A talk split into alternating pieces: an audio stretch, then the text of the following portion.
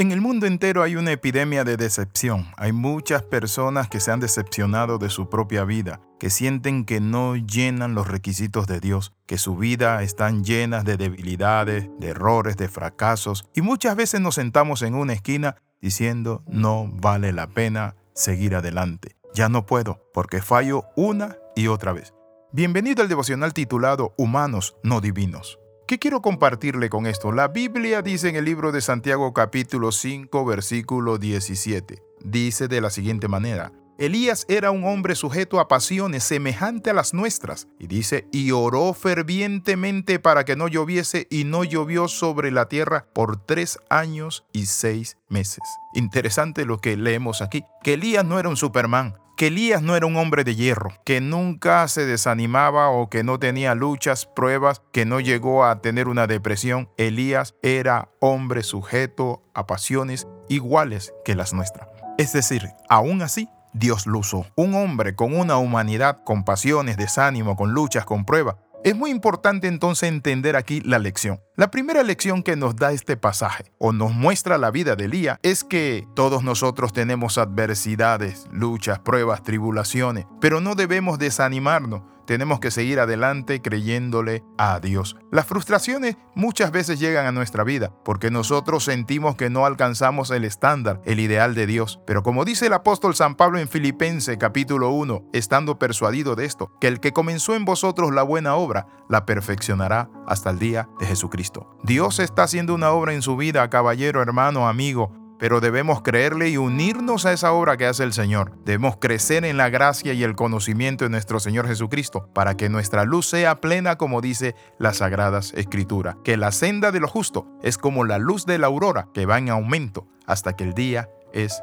perfecto. Hay que bajar del monte muchas veces de la transfiguración, porque en el monte de la transfiguración, en los momentos de bendición, de gloria, cuando vas a una vigilia, ayuna, el Señor te habla, el Señor te toca, vienes de un retiro, vienes como si fueses un Superman. Pero hay que bajar de ese monte de la transfiguración, donde el Señor llevó a Pedro y a otros discípulos. Y dice la palabra que cuando bajaron, encontraron un endemoniado. Y los discípulos no sabían qué hacer después del monte de la transfiguración tuvieron una difícil situación. Ahora, ¿qué quiero compartirte con esto? Elías, aunque era un hombre que se había enfrentado a 450 profetas de Baal, a los capitanes de Acab, había confrontado al rey Acab, había hecho descender fuego del cielo, había hecho milagros que ustedes no se imaginan, increíble, poderoso. Pero ¿saben qué tenía Elías? Una humanidad. Tú y yo vamos a seguir con la humanidad. Dice la palabra que tenemos este tesoro. ¿Cuál es el tesoro? El Espíritu Santo. En este vaso de barro que es nuestra humanidad, para que la excelencia sea de Dios y no de nosotros. Muchas veces decimos, pero es que soy débil. La Biblia dice, bástate mi gracia, porque mi poder se perfecciona sobre tu debilidad. Allí es donde muchas veces tenemos luchas y pruebas, pero es necesario que nosotros entendamos esto, que Dios no transforma hombres en máquinas. Dios deja nuestra humanidad y va perfeccionándonos poco a poco, así como el alfarero va trabajando la vasija de barro y que muchas veces puede arruinarse y Él puede hacer otra nueva. Así Dios está trabajando en nuestra vida. Pero para que Él lo haga, necesitamos ser pacientes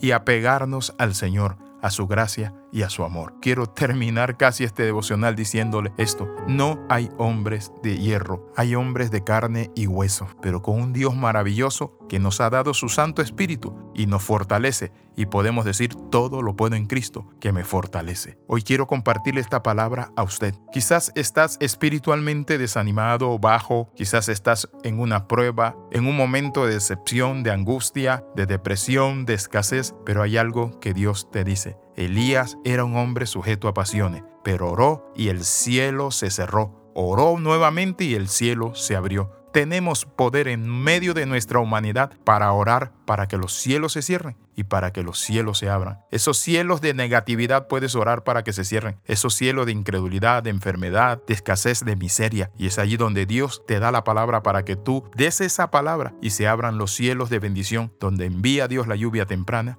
y la lluvia tardía. Quiero invitarte a orar. Padre, en el nombre de Jesús oramos. En esta hora reconocemos nuestra humanidad, que no somos de hierro. Señor, somos hombres, con una humanidad, pero con un Dios maravilloso, que nos ha escogido para salvación. En el nombre de Jesús, abro mi corazón, recibo a Jesús como Señor y Salvador de mi vida. Amén y amén. Si usted hizo esta oración, escriba al más 502 42 45 60 89. Le saluda el capellán internacional Alexis Ramos. Si usted estos devocionales los recibe de vez en cuando, escríbanos y nosotros le vamos a agregar a una red donde los vas a recibir diariamente. Bendiciones del Dios Altísimo. Recuerda las 13, comenta, comparte y crece con nosotros. Nos vemos en el próximo devocional.